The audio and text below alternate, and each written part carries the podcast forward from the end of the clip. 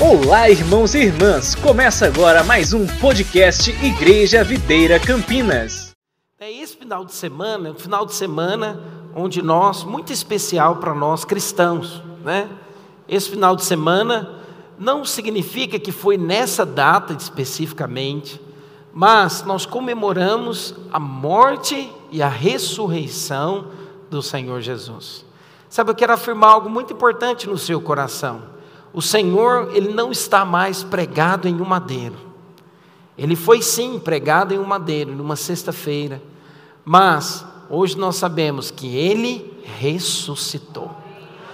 Sabe, se você tiver um dia a oportunidade, assim como eu tive, de visitar, ir na, na, na cidade de Jerusalém, e se você for lá onde o Senhor foi sepultado, colocado, você vai ver uma placa, né, escrita em inglês, uma lingu a linguagem universal, escrita: He is not here. Ou seja, ele não está aqui. Ele ressuscitou. Quanto podem dizer glória a Deus por isso? Sabe, tem, um, tem uma canção muito antiga que ela diz assim: Ó oh morte, onde está a morte? A sua vitória. Cristo ressuscitou.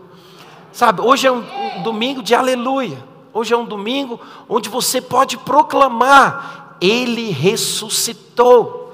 Sabe, a morte não pôde vencer o Senhor. O inimigo pensou que quando Cristo ali morreu, né, ele havia vencido, mas não havia pecado em Cristo. Ele tomou sobre si o nosso pecado. E lá na cruz, ele fez a substituição. Nós fomos substituídos. Cristo morreu no nosso lugar para que hoje possamos experimentar de vida, de novidade de vida. Sabe, quando você crê em Cristo, aquilo que estava morto, Ele tem o poder de produzir restauração, restituição. Sabe, Ele vive, porque Ele vive, nós temos uma esperança, uma expectativa a respeito do nosso futuro. Na verdade, a nossa vida cristã começa com o tetelestai. O que, que ele falou lá na cruz? Está consumado. Não existe mais pecado, não existe mais escrito de dívida. Eu paguei para que hoje você tenha vida. Então, quando você recebe o Senhor, a sua posição agora é de alguém que também com Ele foi ressuscitado. Sabe, aquilo que estava morto, quando você recebe a Cristo, ele produz restauração. Ele tem o poder de ressuscitar, ressuscitar os seus sonhos, ressuscitar a sua expectativa a respeito de um futuro. O nosso futuro é glorioso. Por que, que é glorioso? Porque um dia ele morreu e ele também ressuscitou. E quando ele ressuscitou, hoje nós estamos assentados com ele nas regiões celestiais em Cristo Jesus. Aleluia! Glória a Deus! Sabe, tem um versículo muito poderoso, eu quero que você abra a sua Bíblia comigo, está lá em 1 João, capítulo 4, versículo 10. O Senhor me fez lembrar desse versículo quando nós estávamos aqui adorando. Olha o que ele diz: Nisto consiste o amor, não em que nós tenhamos amado a Deus, mas Ele nos amou e enviou o Seu Filho como propiciação pelos nossos pecados. Amados, se Deus de tal maneira nos amou, devemos nós também amar uns aos outros. Olha o que ele diz, ele nos ensina, ele nos amou, nisso consiste o amor. Sabe, muitas pessoas, quando falam de amor, às vezes eles lembram, né, de às vezes filmes como filmes de Hollywood como Romeu e Julieta, Outros lembram, às vezes, de uma expressão, né? lembram, às vezes, de um fato, ou lembram, às vezes, de coisas que possam falar de amor. Mas o verdadeiro amor foi Cristo pregado numa cruz, para que eu e você hoje possa ter vida e vida em abundância. Sabe, vida em abundância. Esse é o nosso Deus. De maneira graciosa, Ele nos dá do seu amor, para que possamos experimentar desse amor e vivermos em novidade de vida. Sabe, o Senhor te chamou para viver em novidade de vida. O Senhor não te chamou para você viver fazendo algo para Ele. Não, o Senhor Ele te convida: olha, eu quero que você se achegue a mim, e como meu filho, eu vou revelar a você aquilo que eu tenho como projeto e propósito para a sua vida. Quantos creem nessa verdade? Gostaria que você curvasse a sua cabeça e que nós orássemos, falando: Senhor, obrigado, porque um dia o Senhor morreu na cruz. Obrigado, porque um dia o Senhor se entregou no meu lugar. Oh, queridos, que essa verdade hoje possa saltar os seus olhos, que essa verdade hoje possa ganhar o seu coração. Ele morreu para que hoje possamos ter vida, vida em abundância, vida que vence. Ele venceu para que hoje eu e você possa reinar em vida pela abundância da graça e o dom da justiça, hoje nós somos convidados a reinar em vida. Senhor, muito obrigado porque um dia o Senhor morreu na cruz por nós. Obrigado a Deus porque um dia o Senhor se entregou em nosso favor.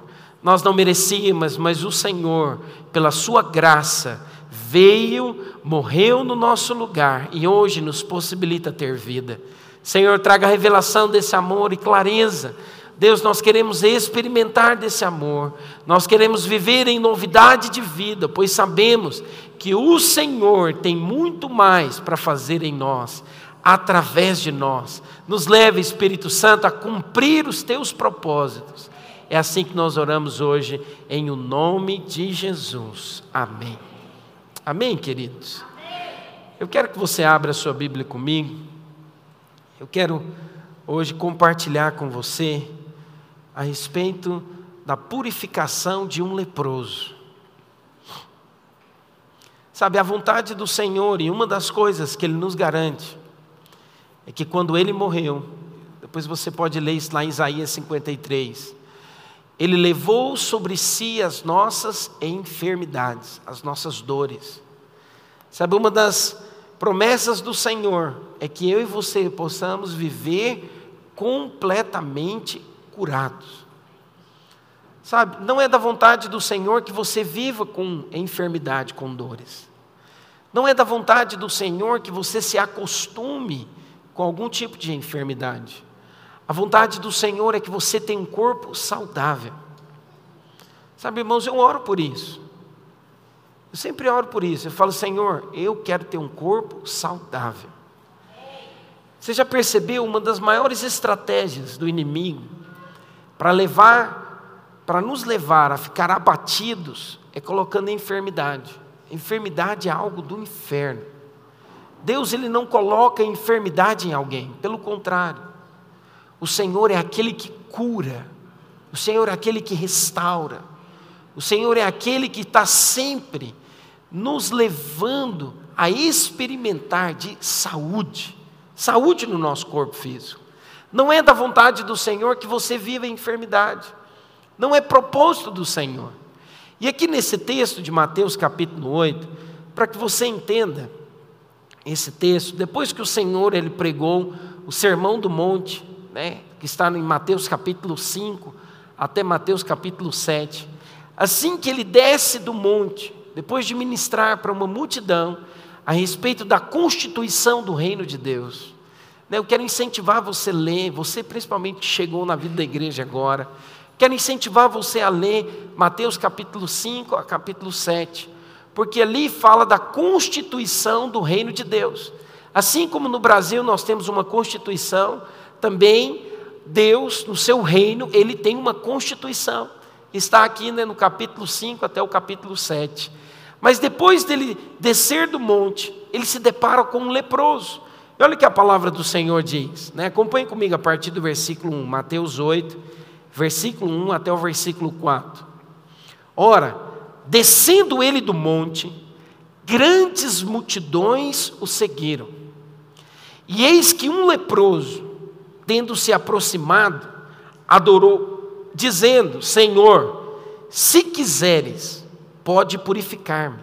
Olha que interessante. Aquele leproso, ele tinha convicção de que o Senhor podia purificá-lo.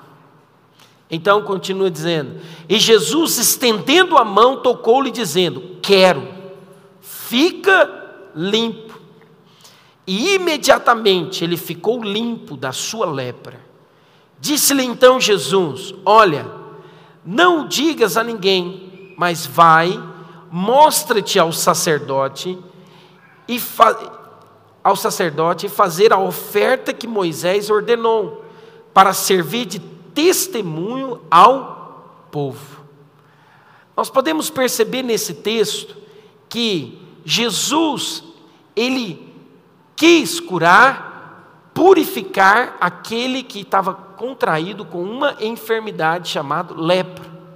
A lepra, aquele que contraía lepra, ele deveria ficar completamente isolado da multidão, isolado dos outros. Por quê? Porque era algo que poderia contaminar aqueles que estivessem próximos. Então ele tinha que ficar completamente isolado.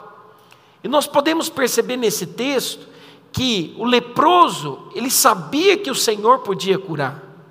Ele só não tinha revelação e clareza que o Senhor desejava curá-lo. Sabe, irmãos, isso às vezes acontece com a vida de muitas pessoas. Muitas pessoas, eles conhecem que Deus os ama. E é muito importante que você não tenha essa expressão, Deus me ama, somente com o entendimento da sua mente. É muito importante que essa verdade, que parece simples, mas é muito poderosa, ela possa ganhar o seu coração. É diferente quando você ouve falar Deus me ama. Mas e quando você entende no seu coração e tem uma experiência com o amor de Deus. E uma das experiências que nos leva a ter né, solidez de que Deus nos ama é quando nós somos curados. É quando Ele manifesta na sua vida algo que você precisa. Quando você vê Deus fazer na sua vida, então você tem convicção certeza de que Ele te ama. Mas até isso acontecer, sabe o que você precisa? Você precisa crer nessa verdade. Eu quero te falar uma coisa: Deus, Ele ama a todos, mas Ele tem prazer naqueles filhos que têm o entendimento que são amados. Sabe qual que é a diferença daquele filho que ouve que é amado e daquele que tem convicção de que é amado? Aquele que tem convicção, ele quer estar perto do Pai, ele quer estar próximo do Pai. Aquele que tem convicção e certeza de que o Pai dele é um bom Pai, ele não fica distante. E a palavra do Senhor fala que Deus ele tem prazer quando você sabe e crê que é amado. É muito importante isso. Você precisa ter essa convicção. Eu sou amado de Deus e eu tenho certeza que Ele quer me abençoar. Eu tenho convicção e certeza de que Ele quer manifestar o poder dele sobre a minha vida. Não é por aquilo que eu faço e não é por aquilo que eu deixo de fazer, é porque eu sou filho. Você tem entendimento disso? Deus ele não te ama quando você só faz coisas boas. Deus ele não te ama simplesmente no dia que você tropeça. Deus ele te ama porque você é filho dele. E o propósito dele, a intenção dele é que você tenha clareza desse amor. Porque tem, quando você tem clareza e entendimento que é amado, você não vai ficar distante dele, você não vai andar sozinho, você não vai andar, sabe, é, isolado dos outros. Pelo contrário, você percebe claramente o filho que ama o pai, ele quer vestir as roupas do pai, é ou não é verdade? Ele quer calçar o sapato do pai, ele quer ir com o pai aonde o pai for. É impressionante. Ele quer estar junto, ele quer fazer tudo que o pai faz. Por quê? Porque ele é amado. Sabe? E esse amor nos leva a experimentar daquilo que ele tem para as nossas vidas. Por isso que é tão importante você ter revelação disso. Aquele leproso, ele falou: Senhor, se o Senhor quiser, o Senhor pode me purificar. E o que, que o Senhor falou? Eu quero. Hoje também eu quero falar ao seu coração: o Senhor quer te curar. O Senhor quer te abençoar. O Senhor quer abrir portas onde não existem portas. O Senhor quer transformar aquilo que você precisa que seja transformado. Ele quer te abençoar. Sabe por que, que Ele quer te abençoar? Porque você é filho e você é amado. Você é amado. Você não precisa se acostumar ou viver aquém daquilo que o Senhor planejou para você. Mas sabe de uma coisa? Na lei, o leproso, ele não poderia tocar ninguém. Ele se sentia inseguro. Por quê? Porque ele sabia que se ele tocasse em alguém, sabe o que, que poderia acontecer? Ele poderia ser apedrejado. Olha o tanto que era sério isso. Né? A lepra, às vezes para alguns aqui você não conhece, mas você deve conhecer com outro nome, que também é hanseníase. Um outro nome que se dá para essa doença. É quando a sua pele ela se torna insensível, né? você toca e não sente. Isso é a lepra. E na lei, aquele que ficasse, que estava leproso e ficasse perto de outras pessoas, ele se tornava, né, e se alguém o denunciasse, ele poderia ser apedrejado. Por quê? Porque a impureza dele poderia contagiar outros. Mas olha que interessante. Quando Jesus disse para ele: Eu quero, fica limpo, o que, que aconteceu? A pureza que estava em Jesus invadiu a impureza que estava sobre o leproso. Eu quero te falar uma coisa: na nova aliança, quando nós impomos as mãos sobre aqueles que estão impuros, eles se tornam purificados. Por quê? Porque nós temos a pureza de Cristo. Cristo, ele tem o poder de transformar as situações. O Senhor, ele não faz porque nós somos bons, mas porque ele é bom, porque ele quer des, derramar sobre nós, ele quer dar a nós da sua graça. Porque quando você experimenta da graça de Deus, quando você experimenta do milagre de Deus na sua vida, da cura do Senhor, sabe o que acontece? Glória é tributada a Cristo. É tão importante nós entendermos isso, porque quando nós entendemos, nós usufruímos, nós desfrutamos. A vida cristã, queridos, é muito simples. As coisas de Deus são muito simples. Elas não são, sabe, mistérios. Não, as coisas de Deus são simples. Por que elas são simples? Porque o Senhor, Ele quer derramar sobre nós da sua graça. Mas sabe quem pode receber da graça de Deus? É aquele que tem entendimento. Eu não mereço. Todas as vezes que você, pela justiça própria, você se torna alguém que deseja, ou porque você fez bem feito, você tem acesso à bênção, você não recebe da bênção do Senhor. Aquele que diz, não, eu pela minha vida de santidade, pela minha vida de oração, eu mereço, naquele momento, ele perde a bênção de Deus. Mas aquele que se achega diante de Deus e diz: Eu não mereço, esse sim recebe algo do Senhor. Por isso eu quero que hoje, em nome de Jesus, seja quebrado algo na sua mente. Todo espírito de condenação, todo espírito que diz de que você não merece a bênção, caia por terra em nome de Jesus. Porque quem que merece a bênção? É aquele que tem o entendimento de que ele só pode chegar diante de Deus, não confiado na sua justiça própria, mas na justiça de Cristo. Todas as vezes que você chega dessa maneira, sabe o que acontece? Você vai receber favor de Deus. Você vai receber graça da parte de Deus. Eu quero que você abra a sua Bíblia comigo em Levítico capítulo 14. Eu quero ler com você o que, que a lei diz a respeito daquele que tinha a lepra. Levítico capítulo 14, versículo 1 ao versículo 7. Sabe, a lepra, queridos, ela é um símbolo do pecado na palavra de Deus. No Velho Testamento, não poderia ser mais terrível do que alguém que tinha contraído lepra. Olha como que essa pessoa deveria ser tratada. Acompanhe comigo na sua Bíblia, em Levítico capítulo 14, do 1 ao 7. Disse o Senhor a Moisés: Esta será a lei do leproso no dia da sua purificação. Então, olha, é importante que você entenda. O leproso ele era afastado da congregação, mas depois que ele era constatado que havia nele, né, que ele havia sido curado da lepra, existia um ritual de purificação para que aquele que antes estava leproso pudesse ser restituído no meio da congregação, no meio da sociedade. Olha qual que era a lei. Esta será a lei do leproso no dia da sua purificação. Será levado ao sacerdote. Esse sairá fora do arraial e o examinará. Olha que interessante. O sacerdote, ele não podia vir diante do sacerdote. O sacerdote tinha que ir até fora do arraial e lá examinar se ele havia sido curado, purificado.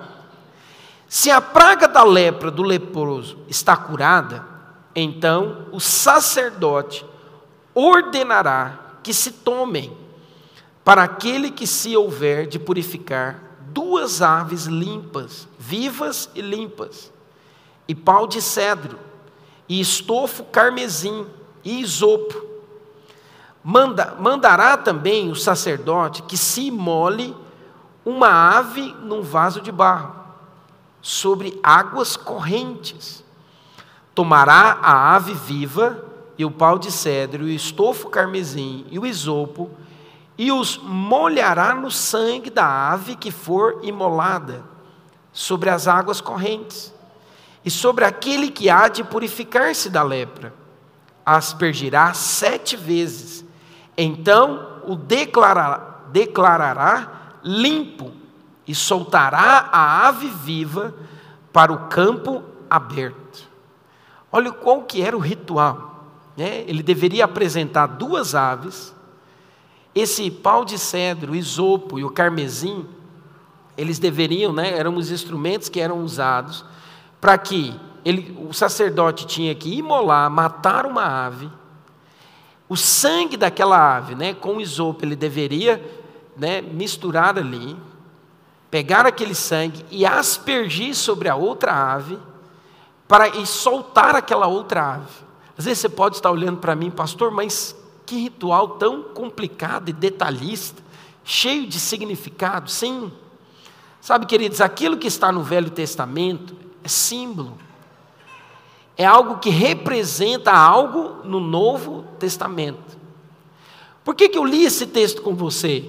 Para que você entenda que cada um desses aspectos que estão aqui da purificação, eles falam e eles nos lembram daquilo que Cristo fez para purificar também os nossos pecados. Em primeiro lugar, quando nós lemos o texto, a primeira coisa que você vê no texto é que o leproso ele era trazido. Isso indica então que havia presença de uma terceira pessoa. Sabe, irmãos, eu sei que falar a respeito disso às vezes não é muito, é, não é muito legal, vamos dizer assim, mas o leproso representava eu e você. Nós, diante de Deus, éramos considerados como o quê? Como leprosos como aqueles que tinham pecado, como aqueles que carregavam o pecado e nós vivíamos, éramos escravos do pecado. Então o que, que aconteceu? O Espírito Santo, ele nos aproximou de Cristo. Alguém um dia te falou a respeito de Cristo e pelo Espírito Santo você foi aproximado, você foi convidado a conhecer de Cristo. Então nós podemos ver claramente que o Senhor, ele se aproximou de nós. Ele veio até nós. Nós éramos estranhos às alianças e às promessas. Nós não tínhamos esperança nesse mundo. Mas o Senhor, ele nos mostrou o caminho. A palavra de Deus diz que Jesus, ele é a verdade, ele é a vida e ele é o caminho. Ele é o caminho, ele é a verdade e ele é a vida. Nós sabemos então que Cristo, como sacerdote, ele olhou para nós, ele nos viu, ele nos viu de que maneira? Nos viu na natureza pecaminosa. Sabe o que é interessante? O Espírito Santo é ele que nos aproxima de Cristo. É ele que traz você para perto de Cristo. Em segundo lugar, o que, que você percebe no texto? É que ele foi para fora do arraial. O que, que fala isso fora do arraial? O sacerdote, ele deveria ir para fora do arraial examinar o leproso. O Senhor Jesus também, ele deixou a sua glória nos céus e ele veio se encontrar conosco. Ele veio nos servir. Sabe, lá na cruz, o que, que o Senhor na verdade estava fazendo? Ele estava fazendo aquilo que era necessário para que eu e você fôssemos purificados de todo o pecado. Em Mateus capítulo 8, nós podemos perceber que o Senhor ele saiu do acampamento dos judeus, ele saiu do lugar onde estava junto com os judeus e foi para fora, e ali se encontrou com um leproso. Olha o que você pode perceber: o Senhor é aquele que vai até nós. Sabe, eu quero te dizer: o desejo, o coração de Deus é encontrar com o pecador e transformar a vida do pecador. Foi isso que o Senhor fez conosco. O Senhor pagou a nossa dívida. E onde ele fez isso? Fora do arraial. Onde nós estávamos. O Senhor, ele foi até aquele lugar para nos dar hoje esperança. Eu quero te falar, você hoje tem uma viva esperança, porque um dia ele te resgatou. Ele nos resgatou. Sabe o que é importante nós entendermos? O pecado não tem mais domínio sobre as nossas vidas. O pecado não tem mais domínio. Você precisa ter revelação disso. Porque quem não tem revelação disso, ele vive caindo no pecado. Você precisa dizer: Eu sou nova criatura em Cristo Jesus. As coisas velhas já passaram o sacerdote, Cristo, ele foi para fora do arraial e ele me purificou de todos os meus pecados. Eu não mais vivo no pecado, eu vivo em Cristo Jesus, por isso eu vivo em novidade de vida. Sabe, hoje nessa manhã eu quero relembrar ao seu coração essa verdade poderosa, que te liberta de uma vida de pecado, que te liberta de uma vida de escravidão e que te traz clareza em, poder acordar todas as manhãs e dizer: Eu sou amado de Deus. O Senhor está reservando coisas boas para mim. Ah, essa semana vai ser uma semana de vitória. Essa semana eu vou ver a multiplicação do Senhor em tudo aquilo que eu colocar as minhas mãos. Por quê? Porque Ele já venceu. E se Ele já venceu, Ele me convida hoje. Eu vou vencer. Eu vou avançar. Eu vou crescer. Por quê? Porque o sacerdote, ele foi fora do arraial. Sabe o que é interessante, queridos? Até esse momento, quando Jesus ele cura o leproso, a lei não teve o poder de curar ninguém. E 1500 anos, durante o tempo que a lei durou, ela não pôde curar ninguém que tinha contraído lepra. Mas quando Jesus tocou no leproso, o que, que aconteceu com ele? Ele foi curado. Em todo o Novo o Velho Testamento não há nenhuma menção de cura, somente Naatã, mas o que é interessante, Naamã, perdão, Naamã, ele não era judeu. Ele foi curado da lepra. Ele banhou-se sete vezes e foi curado. Mas nenhum judeu havia sido curado. Sabe por quê? A lei, ela não tem o poder de curar ninguém. Aquele que vive na lei, o que é viver na lei? É viver segundo o seu merecimento. A lei, em outras palavras, é você dizer o seguinte: eu mereço. Não é verdade? Como é que nós vivemos? Como é que nós vivemos no mundo? O mundo é assim. Se você trabalha, você tem o salário. Se você faz, você recebe pelo aquilo que você fez. Mas com Cristo é completamente diferente. Eu sei que aí, às vezes isso pode dar um nó na nossa cabeça. Por quê? Porque com Cristo é completamente diferente. Você só recebe quando você tem o um entendimento de que você não merece. Às vezes, né, muitas pessoas dizem, então, então o que, que eu faço né, diante de Deus? Como é que é assim? Então, eu não estou entendendo. Por quê? Nós crescemos, se estudar, tirar boas notas, passa de ano. É não é verdade? Se trabalhar, você recebe. Aí eu viro para você e digo o seguinte: com Deus é diferente. Você só recebe quando você tem entendimento que não merece. Aí você fica assim, dá, dá um bug, não dá um bug? Primeira vez que eu ouvi isso, deu um bug na minha cabeça. Não, peraí, não estou entendendo. Eu preciso entender. Eu quero te mostrar hoje de maneira muito clara. O que, que esse não merecer significa que você se achega diante dele não confiado na sua justiça própria, naquilo que você fez. Certa vez uma irmã, ela foi expulsar um demônio na vida de uma pessoa e ela começou dizendo, né? Em nome de Jesus sai. Eu tenho 25 anos de santidade, eu te ordeno agora, Satanás, solta a vida dessa pessoa. Eu digo uma coisa para você: o inimigo foi embora ou não foi? Hã? Não foi embora. saiu. Saiu, interessante, saiu. Sabe por que, que ele saiu? Porque ele quer que ela viva segundo esse conhecimento, de que é a santidade dela que pode fazer alguma coisa. Eu quero te falar, o poder é muito limitado quando você confia na sua força. Mas quando você depende da força de Cristo, sabe o que acontece? você começa a receber muito além. Eu quero te falar uma coisa: é uma vida muito penosa você tentar agradar a Deus. É muito difícil. Eu já vivi muitos anos dessa maneira. Aquele não, eu tenho que fazer algo para agradar a Deus. Se eu não fizer, Deus não vai me abençoar. Aí sabe o que acontecia? Eu falhava. E vamos ser sinceros, Todos nós falhamos, é ou não é verdade? E aí, quando você falha, o que, que acontece quando você falha? Vem aquele sentimento assim, não, vai dar tudo ruim. E é impressionante, login dá uma coisa ruim. aí você fala, eu sei porque que está dando ruim. Está dando ruim porque eu fiz aquilo lá. Aí você fica quietinho, você nem ora. Você fala, não, eu mereço, eu mereço sofrer. Eu mereço sofrer, eu fiz, eu aprontei. Quantos já viveram assim? Eu vi isso em muitos anos da minha vida. Aí sabe o que acontece? A vida cristã se torna uma vida de peso. Por quê? Porque você não tem liberdade de você chegar diante do seu pai. Porque você fala o seguinte: não, se eu chegar de qualquer maneira, ele vai me fuzinar, ele vai me fulminar.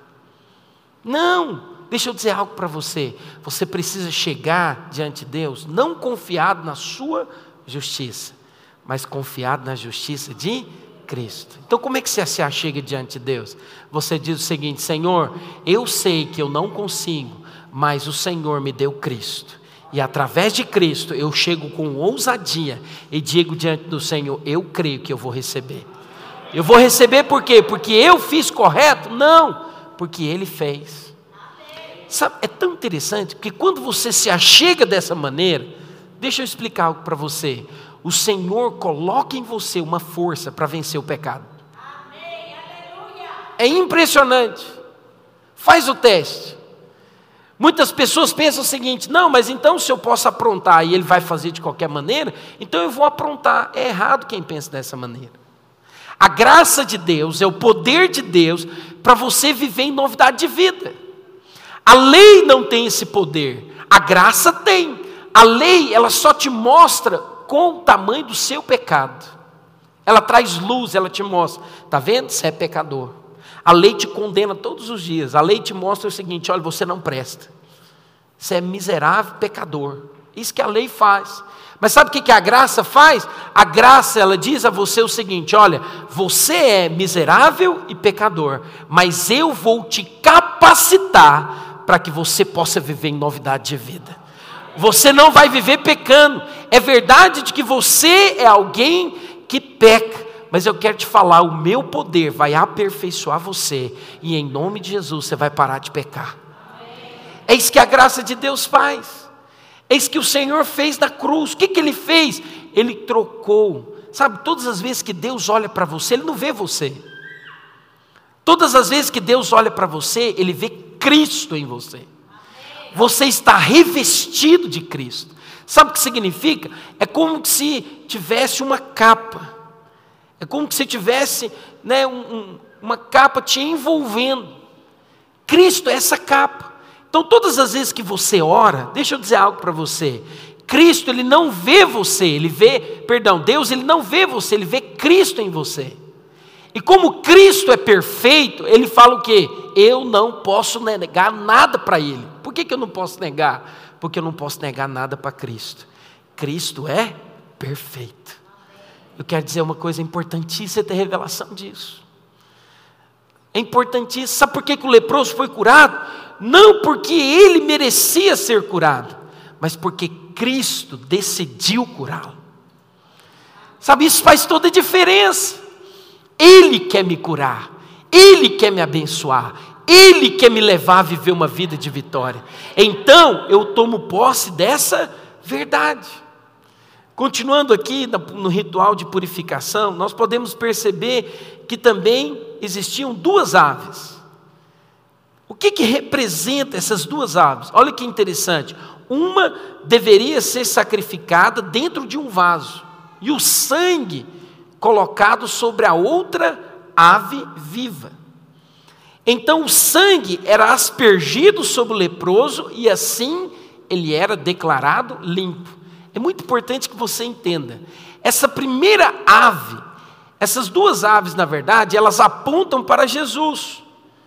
Por quê? Porque ele veio do céu. A primeira ave que deveria ser sacrificada fala do que? Da morte que o Senhor teve ali na cruz. Mas a outra ave, que era molhada, representa o quê? Que ele morreu, mas que ele também ressuscitou. Hoje é o dia de você lembrar disso. Ele morreu, mas ele também ressuscitou. Eu quero te falar, em muitas religiões, eles apresentam Cristo como aquele que está morto. Tem muitos quadros e em muitas igrejas você percebe que tem como que uma cruz e Jesus pregado ali na cruz. Eu quero te falar que essa não é toda a verdade. A verdade é que ele morreu, mas que ele também ressuscitou. Sabe, nós podemos perceber que ele ressuscitou. Por que, que ele ressuscitou? Para que eu e você hoje também possa experimentar de vida. Se ele apenas tivesse morrido, então nós poderíamos dizer o seguinte: o inimigo venceu. Mas, quando ele morreu, sabe o que, que ele fez? Ele foi lá no inferno e tomou as chaves da mão do diabo. Ele tomou toda promissória, todo escrito de dívida que havia sobre nós. Ele pegou, rasgou e disse: Não há mais dívida não há mais dívida sobre a sua vida. Sabe, isso é muito importante. É importante que você entenda isso. Eu quero te mostrar isso com ilustração. Vamos supor que eu e o Fábio, né, fizemos um negócio. E então, o Fábio me pediu um dinheiro emprestado, e só que o Fábio não me pagou. O Fábio ficou me devendo 10 mil reais. Amém, Fábio?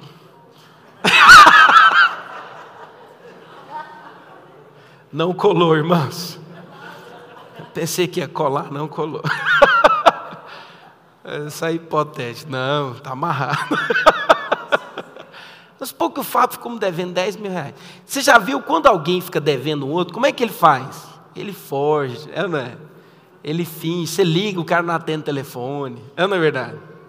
Ele fica sem graça. Toda vez que o Fábio me vê, o que, que ele vai falar? Nossa, estou devendo. Aí ele já chega até mim, ó, oh, eu vou te pagar e tal, tem um pouquinho de paciência, a coisa apertou e tudo tal. Mas vamos supor que o Silas, conhecendo o Fábio, né, ele ficou sabendo que o Fábio está me devendo.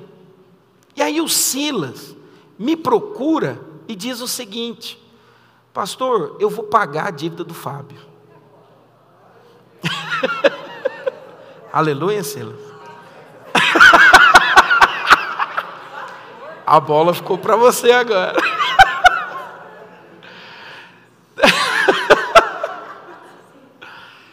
Então, o Silas vem e me paga.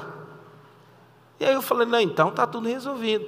Só que o Silas não conta para o Fábio que ele pagou a dívida para mim. E aí, né, eu chego perto do Fábio, e aí, Fábio, como é que você está? Tudo bem e tal? E abraço o Fábio, não sei o que. O Fábio, mas cara, não é possível, estou devendo, como é que. Aí ele fica todo assim, sem graça e tudo, né? E o que, que acontece? Ele não sabe, a dívida foi paga, mas na cabeça dele ainda tem um espírito de condenação. Aí um dia Silas, né, vira para ele e fala, e lembra, ele fala, oh, Fábio, sabe aquela dívida que você tinha com o pastor?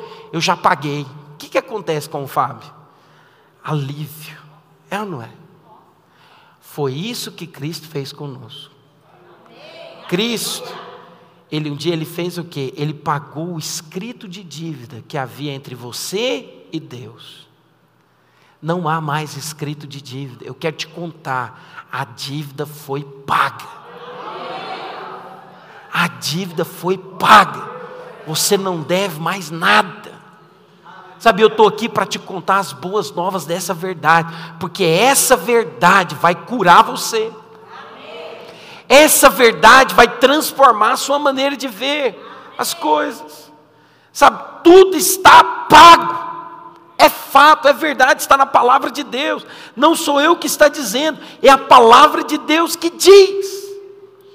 Sabe, ele morreu, mas ele também ressuscitou. Sabe o que é interessante? Sabe por que, que ele pode fazer isso? Porque ele não é somente sacerdote, ele também é rei dos reis. Como rei, o que, que ele fez com o leproso? Ele curou o leproso. Como sacerdote, ele restaurou a posição do leproso que ele tinha antes no meio da sociedade. Sabe o que, que o Senhor ele faz conosco? Ele nos cura e ele também nos restaura a posição que é nossa por direito. Sabe, é isso que o nosso Deus faz conosco. O rei Jesus usou seus decretos reais, não para comandar que as pessoas o servissem, mas como rei, ele usou seus decretos para nos salvar, curar, libertar e nos purificar. Esse é o nosso Deus. Ele não simplesmente curou você, te libertou para que você possa fazer algo para Ele. Não, como filho que você é, Ele tem prazer em você. Ele tem prazer. Sabe, quando nós vivemos com essa convicção, nós vivemos e andamos de cabeça erguida. Nós andamos sorrindo, nós andamos com uma convicção e uma certeza. Vai ter luta, vai ter dificuldade, vai ter dias maus, mas em todos eles eu vou vencer porque Cristo lá na cruz já venceu por mim. Oh, irmão, você precisa declarar isso. Você precisa tomar posse dessa verdade. Hoje eu quero te contar, Ele quer te curar, Ele quer restaurar, Ele quer te mostrar que Ele é poderoso para fazer infinitamente mais do que você possa pedir ou pensar. Porque um dia Ele morreu e o sangue dele foi derramado sobre nós e hoje também eu quero que você entenda, mas ele ressuscitou para te dar vida e vida em abundância. Você precisa crer e declarar: Eu sou amado de Deus. Eu verei a cura do Senhor, eu verei a provisão do Senhor, eu verei o Senhor mover na minha vida. Sabe, em tudo aquilo que eu tenho orado, que eu tenho pedido a Ele, eu vou ver o sim do Senhor. Por quê? Porque Ele me ama. Ele me ama. Sabe, queridos, em Levítico capítulo 14, versículo 14, aqui o Senhor, ele fala para Moisés a respeito da unção que deveria ser colocada sobre aquele que era purificado da lepra. Olha o que ele diz. Depois de o leproso apresentar as duas aves, uma delas ser sacrificada dentro do vaso, né, e aspergida então o sangue sobre aquele que tinha lepra, ser considerado como purificado, deveria também o sacerdote ungir esse leproso. E olha o que diz aqui no texto: o sacerdote tomará do sangue da oferta pela culpa e o porá, olha que interessante, sobre a ponta da orelha direita daquele que tem de purificar-se sobre o polegar da mão direita e sobre o polegar do pé direito. Irmãos, eu, eu, eu sou fascinado com a palavra de Deus. Tudo isso tem um significado. Sabe por que, que o sangue deveria ser colocado nesses três locais? Porque aquilo que você ouve determina a forma daquilo que você faz. E aquilo que você faz determina a direção do seu caminhar. Preste atenção nisso. Você precisa ouvir falar sobre a morte de Cristo Jesus. Porque quando você ouve falar da morte de Cristo Jesus, o seu agir vai ser em direção daquilo que você ouviu. E você então vai caminhar em direção àquilo que ele tem planejado para a sua vida. Todas as vezes que nós falamos da obra do Calvário, todas as vezes que nós nos inclinamos para ouvir a direção do Senhor, então nós recebemos dele direções claras do que devemos fazer. Em Levítico capítulo 14, versículo 17, olha o que diz também a palavra do Senhor: Do restante do azeite que está na mão, o sacerdote porá sobre a ponta da orelha direita daquele que tem de purificar-se, e sobre o polegar da sua mão direita, e sobre o polegar do seu pé direito, em cima do sangue da oferta pela culpa. O restante do azeite que está na mão do sacerdote, poluar sobre a cabeça daquele que tem de purificar-se. Assim, o sacerdote fará expiação para ele perante o Senhor. Olha que interessante, nós vimos falar do sangue, mas também aqui nós vimos um outro elemento, o óleo. O que, que o óleo representa? A unção do Espírito Santo. Então ele diz: olha, você não somente vai colocar o sangue, mas em cima do sangue você também vai colocar o óleo. O que, que isso nos fala, querido? Que a unção de Deus está quando nós falamos da obra do Calvário. Quando você entende a obra do Calvário, quando você entende que é amado, além de você receber uma sensação no seu espírito de força, de vigor, também é derramado sobre você uma unção para avançar. O que, que é unção? É a capacitação que vem de Deus para você fazer aquilo que você não conseguia fazer de uma maneira natural. Quando você então entende a obra de Cristo ali na cruz, você recebe a unção do Espírito para andar no sobrenatural. Você recebe a unção do Espírito para ser curado para ser restaurado, sabe, para avançar, para crescer. E olha o que é mais interessante: não somente a unção era colocada na orelha direita, no dedão direito e no pé direito, não, era também colocada sobre a cabeça. Para que você tenha um pouco de conhecimento, a unção sobre a cabeça só era colocado antes na vida de reis, de sacerdotes, no Velho Testamento. Mas o leproso, alguém que era considerado impuro, quando ele era purificado, o que, que acontecia? Ele recebia algo especial. Eu quero te falar uma coisa também nesta manhã. Eu quero profetizar sobre a sua vida. À medida que você tem revelação da morte de Cristo, uma unção será liberada sobre a sua vida. A unção será liberada sobre a sua vida. E você não somente será curado, mas você vai ser usado por Deus para impor as mãos sobre os enfermos e eles serão curados. Sabe, essa é a vontade do Senhor, esse é o nosso Deus, o Deus que nos leva a experimentar do seu amor. Por quê? Porque Ele quer manifestar graça. Ele quer manifestar graça. Quando que Ele manifesta graça? É quando nós temos o entendimento que por nós mesmos nós não podemos fazer. É muito importante você entender isso. Sabe, muitas pessoas, eles ficam procurando, sabe, aquilo que ele tem de forte, aquilo que ele tem de melhor, para que ele possa fazer algo para Deus. Deixa eu dizer algo para você. A sua força natural não pode fazer nada diante de Deus.